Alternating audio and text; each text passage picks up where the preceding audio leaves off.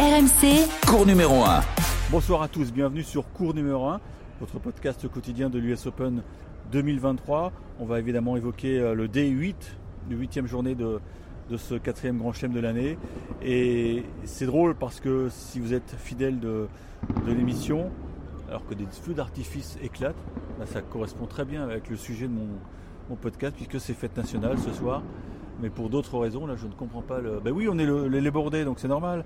C'est fête nationale et vous en, j'entends des, feux d'artifice euh, euh, à des euh, kilomètres du Queens, de, de Meadows. C'est assez, troublant, mais on va continuer l'enregistrement. Oui, c'est drôle parce que il y a quelques temps, on avait fait une émission spéciale sur le déclin de l'Empire américain en s'appuyant sur une statistique qui avait fait grand bruit, à savoir que lors du classement, de la, lors de la publication du classement ATP du 10 mai 2021, il n'y avait plus le moindre top 30 américain dans le classement ATP. Plus un américain dans le top 30, c'était une sorte d'hérésie, peut-être de honte aussi pour un pays qui a fourni tant de, joueurs euh, légendaires, tant de numéros un mondiaux, hein, comme Connors, McEnroe, Courir, Agassi, Sampras et, et. Roddick d'ailleurs c'est le dernier vainqueur euh, d'un grand chelem. euh, C'était juste il y a 20 ans, ici même à, Flushing Meadow. Et, c'est drôle parce que ce soir, euh, les Éta- les États-Unis sont en fête avec la présence de trois Américains en quart de finale. C'est une, performance collective remarquable qu'on avait vu venir, hein, on ne va pas vous le cacher, puisque quand vous avez des joueurs aussi forts que, Fritz, que, Tiafo, on se doutait qu'à un moment ils allaient claquer euh, un quart, voire une demi, hein, comme c'est le cas pour Tiafo l'an passé. Mais il y a un petit nouveau dont on va évidemment euh, parler un peu plus longuement, c'est Ben Shelton. Alors au niveau des stats, donc je, vous l'ai dit, ça fait 18 ans que c'était pas arrivé. À l'époque, en 2005, les trois mousquetaires c'était André Agassi, James Blake et Robbie euh, Ginepri. Et donc, quand on regarde le tableau, on a, enfin, on a les Américains ont l'assurance d'avoir euh, au moins un, un des leurs en demi-finale, puisque il y aura un derby mardi entre Frances Tiafo et Ben Shelton. Et puis, si jamais Taylor Fritz, qui s'est qualifié lui aussi assez facilement euh, face au Swiss Streaker, réussit l'exploit face à Novak Djokovic, qui a été imperturbable, intraitable en night session contre, j'allais dire son, son collègue, non, contre le croate Borna Goyo, eh bien vous avez compris que si Fritz signe la perf, il y aura forcément un local player en finale de cette US Open 2023, ce qui ferait évidemment un grand bris euh, ici à, à Flushing Meadow, mais évidemment on n'en est pas encore là puisque si vous suivez l'actualité du tennis, euh, récemment à Cincinnati, Djokovic a croisé la route de Taylor Fritz et l'Américain avait pris une petite leçon de tennis. Mais bon, dans le décor euh, assez extravagant de, de Flushing Meadows, du stadium Arthur Ashe, le plus grand stade de tennis du monde, on ne peut rien prévoir. Euh, J'avoue que euh, la programmation va tomber demain. Euh, je ne sais pas ce qu'il faut mettre en night session. Est-ce que Novak Djokovic va revenir une nouvelle fois en night session pour jouer Fritz? Sur le papier, c'est la plus belle affiche, on est d'accord, hein, en termes de classement. Mais de l'autre côté, euh, un match en night entre deux joueurs aussi spectaculaires que Tiafo et, et Shelton, euh, deux joueurs d'ailleurs qui jouent euh, avec des t-shirts sans manches. Tiens oui, ça aussi c'est un petit détail vestimentaire, mais c'est à noter. J'avoue que je sais pas, euh, c'est souvent le, diffuseur télé qui, a le dernier mot. Eh bien, on, verra, on verra ce qu'ils vont décider. Réponse demain donc pour la programmation de ces deux quarts de finale du bas de tableau. Alors, on va évidemment peut-être euh, s'étendre, si je puis parler ainsi, sur Ben Shelton. Pourquoi? Parce que euh, à 20 ans, c'est un garçon qui est en train de, de claquer des grosses, des grosses perfs en, en grand chelem. Et c'est curieux parce qu'on l'avait découvert euh, à l'Open d'Australie où il avait déjà atteint les quarts de finale. Il avait été battu par, par Tommy Paul. Et bien, euh, cet après-midi, sur le H, il a pris une somptueuse revanche sur son compatriote, victoire en, en 4-7 de, de Ben Shelton. Alors, vous connaissez son histoire, hein, c'est le, le fils de, de Brian Shelton, qui est un ancien professionnel qui avait été euh, 55e mondial euh, à son pic, c'était en, en 92. Et Ben Shelton, il est, issu du, cursus universitaire, mais il était tellement fort qu'évidemment, euh, il y a un moment, il, faut se lancer sur le circuit ATP. Donc il a, il a cessé ses études et, euh, il n'a pas eu tort, puisqu'il est en train de, claquer euh, des résultats assez extravagants. Et puis surtout, il a, il a, il, y a un truc avec ce, garçon parce qu'il dégage une énergie folle. On a l'impression qu'il est, il est monté sur ressort. D'ailleurs, Tiafo en conférence de presse a dit que c'était le joueur le, plus bruyant, le plus vocal euh, du, circuit. C'est vrai qu'il dès le premier point, c'est commande, commande, commande, et il s'encourage toujours. Ça, je pense qu'il a hérité ça des, de son cursus universitaire, des fameux matchs par équipe où vraiment euh, il faut s'encourager, où c'est un peu la foire. Euh, c'est un garçon qui a, un bras exceptionnel, à tel point qu'il a lâché deux bombes, deux bombes au service, et quasiment consécutivement à 149 miles par heure. Alors, quand vous faites la conversion, c'est quand même 239 km heure. Mais curieusement, euh, quand, on lui a demandé de, raconter ce qu'il avait ressenti quand, quand le chiffre s'est affiché sur le, tableau, euh, il a dit, bon, il était fier, content, mais en fait, ça lui a joué un mauvais tour parce que peut-être ça, l'a incité à vouloir frapper encore plus fort. Et, derrière, il a, ça c'était au début du troisième set, Derrière, il a perdu deux fois sa mise en jeu. Euh, et ensuite, il a perdu d'ailleurs la, manche. Il a fallu qu'il retourne au charbon pour s'imposer euh, en 4-7 face à, face à Tommy Paul.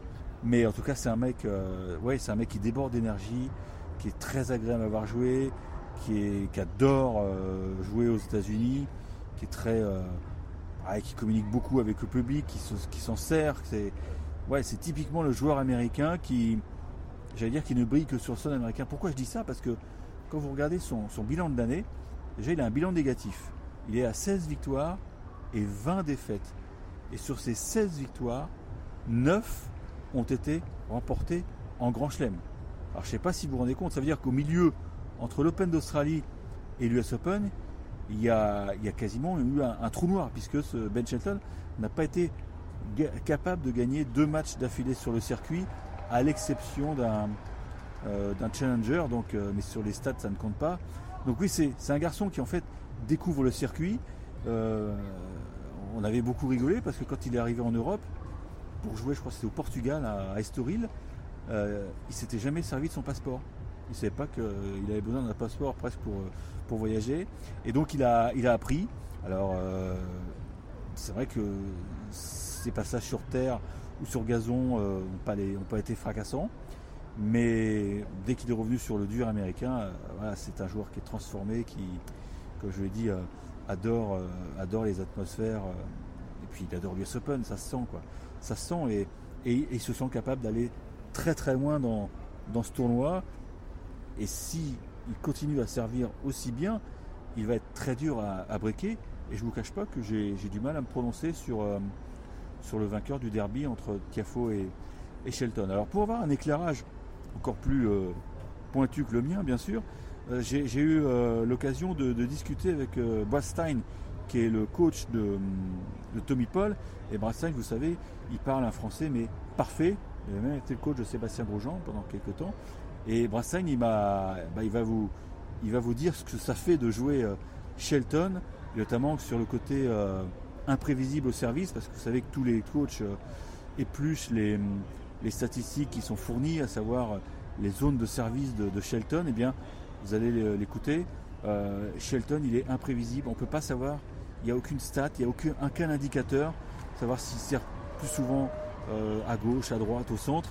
Et ça, ça a été un gros problème pour, pour le, le, coach de pour, pour et pour son joueur, donc pour Tommy Paul, qui n'a jamais trouvé vraiment la, solution et qui s'est fait un peu euh, manger tout cru par, euh, par Ben Shelton. Donc écoutez euh, Brad Stein et ensuite vous verrez, c'est sous forme d'interview, hein, puisque je lui pose d'autres questions, et notamment sur le réveil du tennis américain, et c'est très intéressant.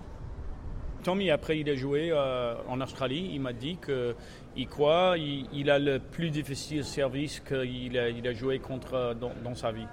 Même, même John euh, et les autres, parce qu'il est gaucher, et ils disent qu'il ne peut, pas lire de tout. Qu'est-ce qu'il va faire? Et en plus, on a vu les statistiques de Ben contre Tommy. en Australie et contre les autres joueurs. Il n'y a rien. Il fait 4, 7 ou 4, 8 personnes au couloir et 4-3 ou 4-4 sur revers et l'autre au milieu et chaque côté. C'est presque le même là. Alors c'est pas possible de, choisir euh, un code comme ça avec son puissance. Euh, on a vu avec tout le monde, 149 euh, miles per hour. C'est incroyable ça. mec, il est on dit en anglais, il est une beast. Je connais Ben, je connais son père très très bien. Et je suis content pour lui. C'est bon pour, euh, pour tennis américain encore. On va fêter les 20 ans de la victoire de Roddick. Est-ce que tu penses que pour le tennis américain, ça, c'est imminent, le fait de regagner un chelem? Avec cette époque maintenant, pas de Roger. Rafa, on n'est pas sûr qu'il va, il, va retourner. Novak, il est toujours là, mais tout seul maintenant. Et avant, c'était très très difficile de gagner un grand chelem avec tous les trois plus Andy, plus euh, Delpo quand il était là. Parce que si tu joues un dans un, huitième comme aujourd'hui, tu joues un autre dans le quart ou dans le demi et en finale. Et pour les joueurs qui étaient un peu moins classés, c'était très très difficile de faire ça. Mais maintenant, je trouve que Novak, à son meilleur niveau, il est toujours le même. Il est toujours incroyable, difficile à jouer. Mais tous les autres, même, même Carlos, Daniel Medvedev, sont un petit peu de possibilités pour gagner contre les joueurs, tous les autres. Alors pour quelqu'un comme Fritz, Tiofo, Tommy, euh, Ben, Ben, là, avec son jeu, s'il arrive dans les derniers moments comme ça, il peut gagner. Voilà, donc Brastein, euh, il le dit ouvertement, un, Américain qui gagne l'US Open, euh, c'est pas du tout euh, impossible. Maintenant, il reste quand même des gros cadors. déjà, il y a Novak Djokovic qui est dans cette partie de tableau, et c'est pas n'importe qui. Et puis, dans l'autre partie de tableau, vous avez suivi l'évolution du tournoi, il y a quand même des joueurs très très forts, à commencer par Carlos Alcaraz. Et on attend avec beaucoup d'impatience éventuellement le quart de finale de Carlos Alcaraz qui pourrait euh, très bien affronter, enfin qui, en cas de victoire sur, euh, sur l'Italien Arnaldi, affronterait le vainqueur du choc de la 9 journée, du Day 9, qui va opposer en night session euh, Yannick Sinner à Sacha Zverev. Ça, c'est vraiment un, combat de chef parce que Zverev revient très très bien. Ça, on l'a vu depuis quelques, quelques semaines. Il était très bon contre Dimitrov, même s'il a failli se retrouver mené 2-7 à 0. Il joue top 10, sans aucun doute. garçon qui n'a jamais gagné de Grand Chelem, qui a eu beaucoup de mal à digérer sa défaite ici en finale contre Dominique Thiem. C'était les années Covid, vous savez. C'était finale qui s'était jouée euh, euh, à huis clos, atmosphère un peu glauque, il n'y avait pratiquement pas de journalistes, il n'y avait pratiquement personne sur les cours. C'était, c'était, euh, c'était horrible à, vivre. Donc voilà pour dire que, que les Américains, donc, ils vont peut-être se retrouver en finale, mais c'est pas parce que si jamais il y en a en finale que, l'affaire est dans le sac, puisque le, le, haut tableau est très fourni vous le savez, il n'y a pas d'escroc à, à Flushing Meadows. Euh, c'est un tournoi qui est très très dur à gagner avec des conditions très difficiles parce qu'au moment où je vous parle, il est, euh, il est 22h je crois et euh, il y a une chaleur qui est, très moite. On prévoit d'ailleurs de grosses températures pour les, jours à venir et, la programmation va être très importante, à savoir jouer en plein cagnard ou jouer le soir, bah, c'est pas du tout la même chose. Voilà, c'était donc une petite page américaine.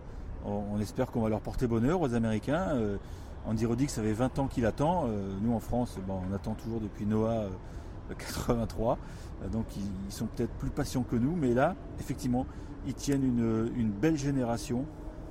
Et je suis vraiment impatient d'assister au derby entre Tiafo et, Shelton quand je vous ai un peu vendu Ben Shelton. C'est un garçon vraiment qui, est à suivre. Il a que 20 ans. Hein. Il a que 20 ans il est assuré déjà d'intégrer le, top 30 malgré ses, stats négatives. Mais voilà, c'est un garçon qui, qui, joue bien où il faut, à savoir les grands chelems, puisque ce sont les, les tournois les plus rémunérateurs en termes de points ATP. Voilà, ciao ciao, on se dit évidemment à demain pour la suite des aventures new-yorkaises. Ciao.